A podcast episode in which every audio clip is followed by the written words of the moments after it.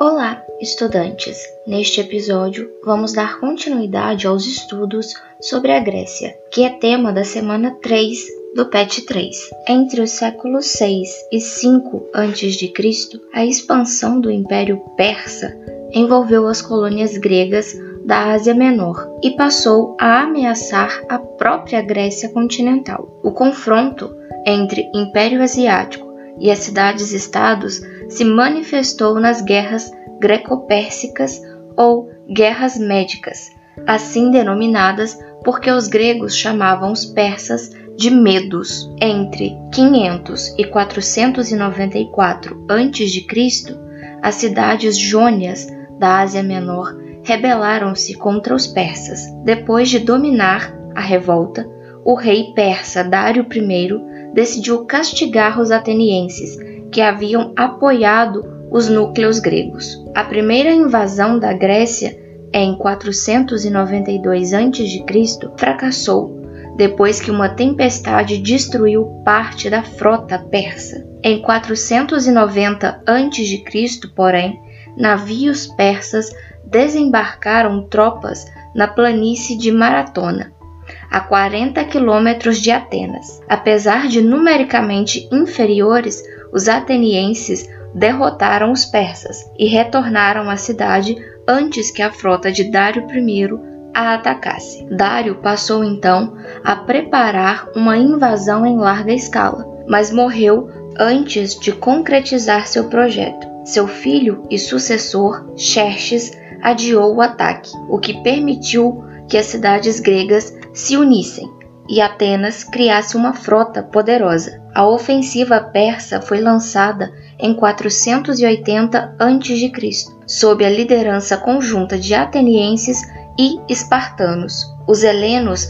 venceram os persas nas batalhas de Salamina, Plateia e Micalá, obrigando o rei Xerxes a voltar à Pérsia. Uma vez afastada a ameaça persa no continente, os espartanos se retiraram da guerra, ao passo que Atenas e outras cidades continuaram a luta para expulsar o inimigo do mar Egeu e da costa asiática. As cidades mobilizadas contra os persas foram a Liga de Delos, uma confederação presidida por Atenas. Cada cidade membro contribuiu com homens, navios e dinheiro para o tesouro comum, que serviu para cobrir Atenas de construções e esculturas magníficas e concretizar seu poder sobre outras polis. A hegemonia ateniense foi combatida por Esparta, que não desejava arriscar sua aliança com outras cidades. As disputas entre cidades rivais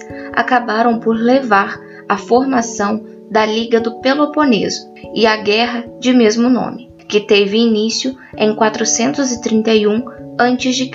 Foram 28 anos de lutas que terminaram com a derrota ateniense. A supremacia espartana teve curta duração, sendo seguida pelo domínio de Tebas e por um período de perturbações generalizadas. No século IV a.C., as principais cidades gregas estavam esgotadas por décadas de guerras. Nenhuma delas tinha condições de impor um projeto político próprio. Divididas eram alvos fáceis para o inimigo exterior. Foi o que aconteceu. Dessa vez, o adversário era um reino ao norte da Grécia, a Macedônia. Aproveitando-se das guerras entre as cidades gregas, o rei da Macedônia, Filipe II, preparou um poderoso exército a fim de conquistar o território helênico. A política de Filipe II consistiu em fomentar a rivalidade entre as cidades-estados, enquanto preparava a invasão. Em 338 a.C., Filipe II venceu os gregos na Batalha de Queroneia. A política expansionista de Filipe II teve continuidade com seu filho e sucessor, Alexandre, que consolidou a dominação da Grécia e conquistou os territórios persas. Alexandre tornou-se o senhor do maior império até então formado, que só seria superado pelo Império Romano séculos depois. Habilmente, Alexandre declarou-se libertador dos territórios conquistados, procurando evitar rebeliões capazes de desgastar seu processo de expansão. Respeitou as instituições políticas e religiosas dos povos vencidos e promoveu casamento entre seus oficiais e mulheres das populações conquistadas. Ele próprio desposou uma princesa persa. Após a morte de Alexandre, o império foi dividido em três grandes reinos: o reino da Síria, que abrangia a Síria, a Ásia Menor e a Mesopotâmia, o reino do Egito, que compreendia, além dessa região, a Arábia e parte da Palestina, e o reino da Macedônia, que englobava a Grécia. Cidades da Pérsia e Índia recuperaram sua autonomia. Entre os séculos 2 e 1 a.C., todos esses grandes reinos e outros menores foram conquistados pelos romanos.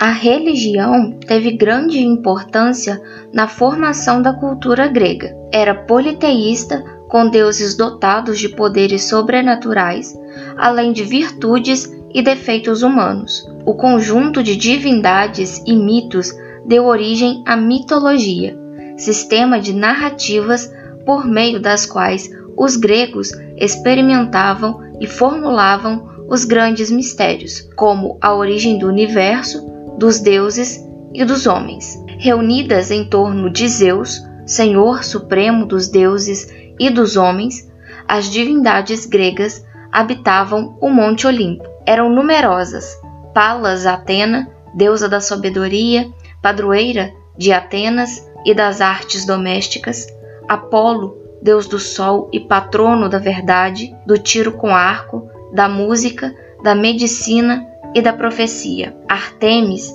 deusa virgem da lua, poderosa caçadora, protetora das cidades, dos animais jovens e das mulheres de qualquer idade. Afrodite, a deusa do amor e da beleza, era a protetora do casamento, das mulheres casadas, das crianças e dos lares. Deméter, deusa das colheitas, dispensadoras dos cereais e dos frutos. Hermes, guardião dos viajantes, protetor dos rebanhos e dos ladrões. Poseidon, deus do mar e dos terremotos.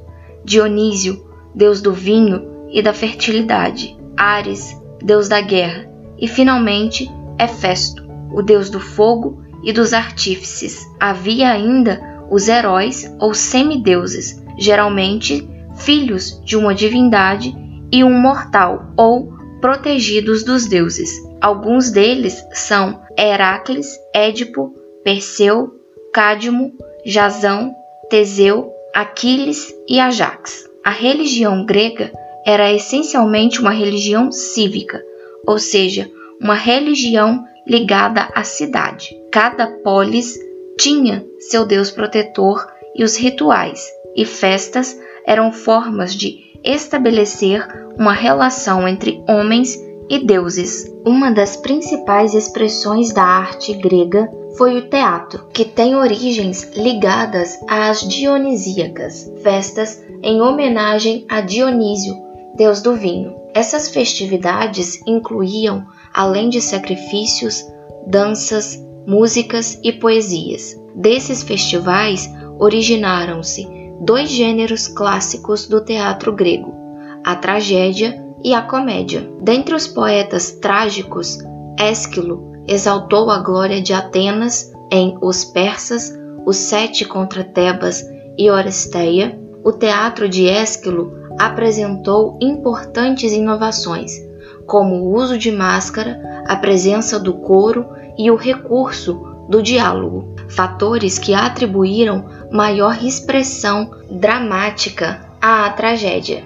Sófocles, autor de obras como Antígona, Édipo o Rei e Electra, mostrou a influência dos desígnios divinos na vida dos homens.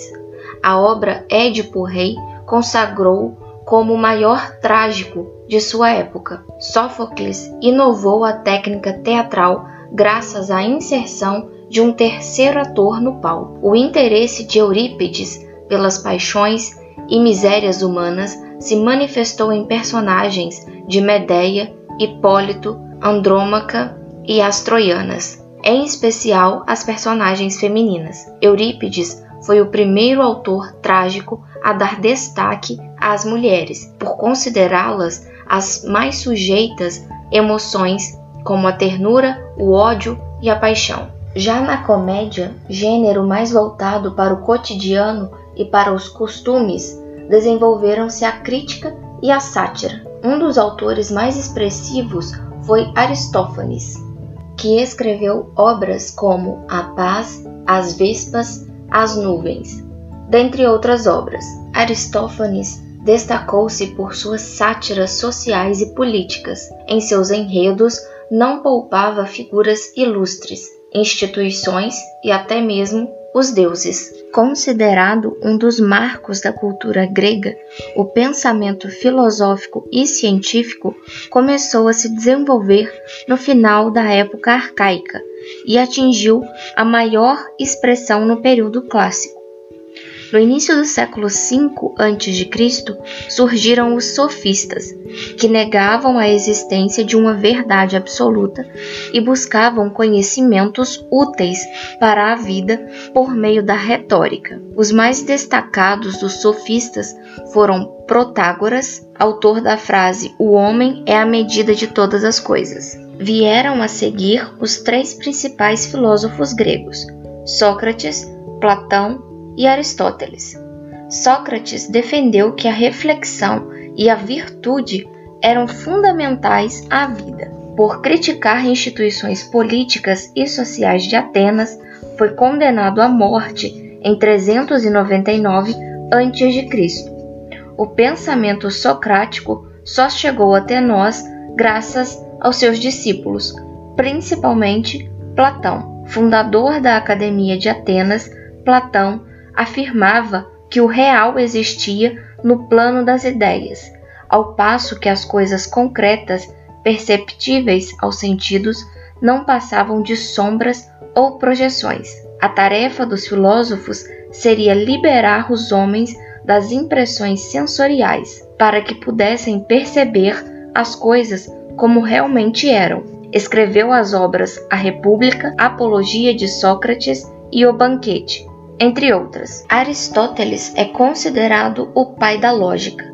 Com base em Sócrates e em Platão, sistematizou os princípios da lógica que chamou de analítica. Procurou demonstrar racionalmente a existência de Deus, o primeiro motor móvel, o ato puro. Os gregos foram os primeiros a investigar e a registrar os acontecimentos protagonizados pelo ser humano e dar a esses procedimentos o nome de história. Heródoto, conhecido como o pai da história, relatou as guerras greco-pérsicas.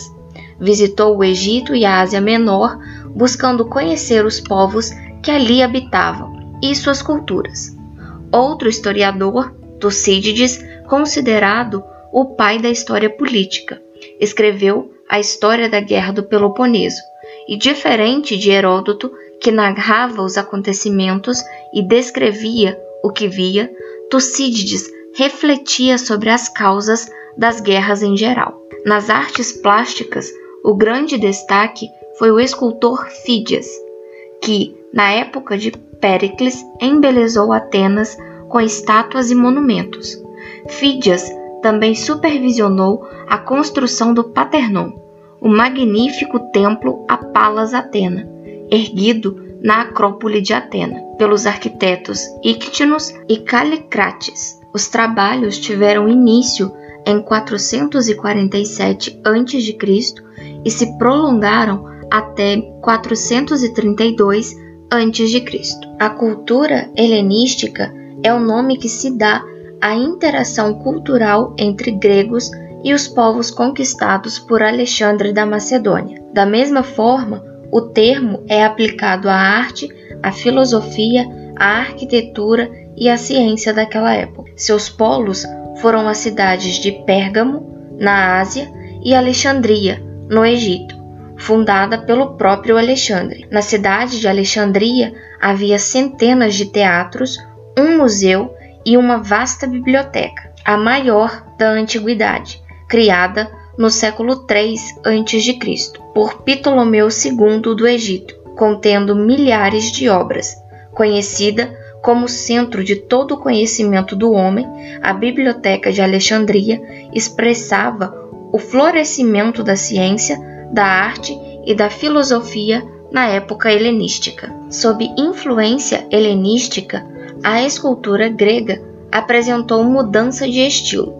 Apesar de ainda se basear nos modelos clássicos gregos, passou a representar, além das ações humanas, suas emoções, a dor, a ira, a violência, a construção de mausoléus, teatros cresceram, agora sob influência oriental, caracterizada pelos arcos e abóbodas. Durante o século II a.C., houve um crescimento do interesse pelas obras clássicas e os artistas passaram a produzir cópias de esculturas e pinturas daquele período grego. Na filosofia, dominou um pensamento de incertezas e descrença, representado por Zenão de Sítio, com a filosofia do estoicismo, e Epícoro de Samos, com a filosofia do epicurismo. Os três séculos de desenvolvimento que se seguiram às conquistas de Alexandre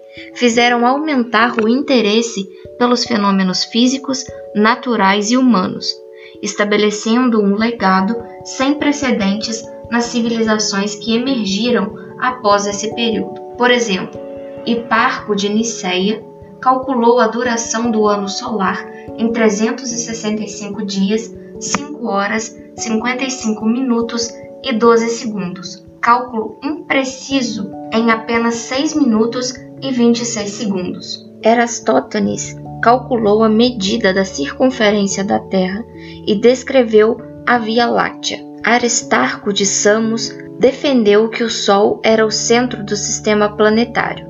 Erasístroco, o médico que fundou a escola de Alexandria na época de Ptolomeu, estudou a circulação do sangue e nos pulmões. Na matemática e na física foram fundamentais as contribuições de Euclides, fundador das bases da geometria, e de Arquimedes, que descobriu os princípios como os da alavanca e da roldana, além de formular leis da flutuação dos corpos. E assim vamos finalizando este episódio. Desejo bons estudos.